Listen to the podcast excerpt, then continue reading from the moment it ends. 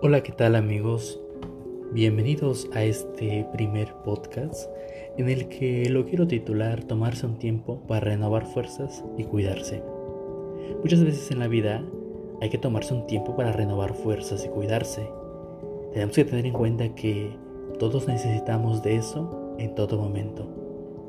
No podemos ir por el mundo o por la vida y que todo sea trabajo constante y duro todos los días. Hay que cuidarse mente, cuerpo y espíritu.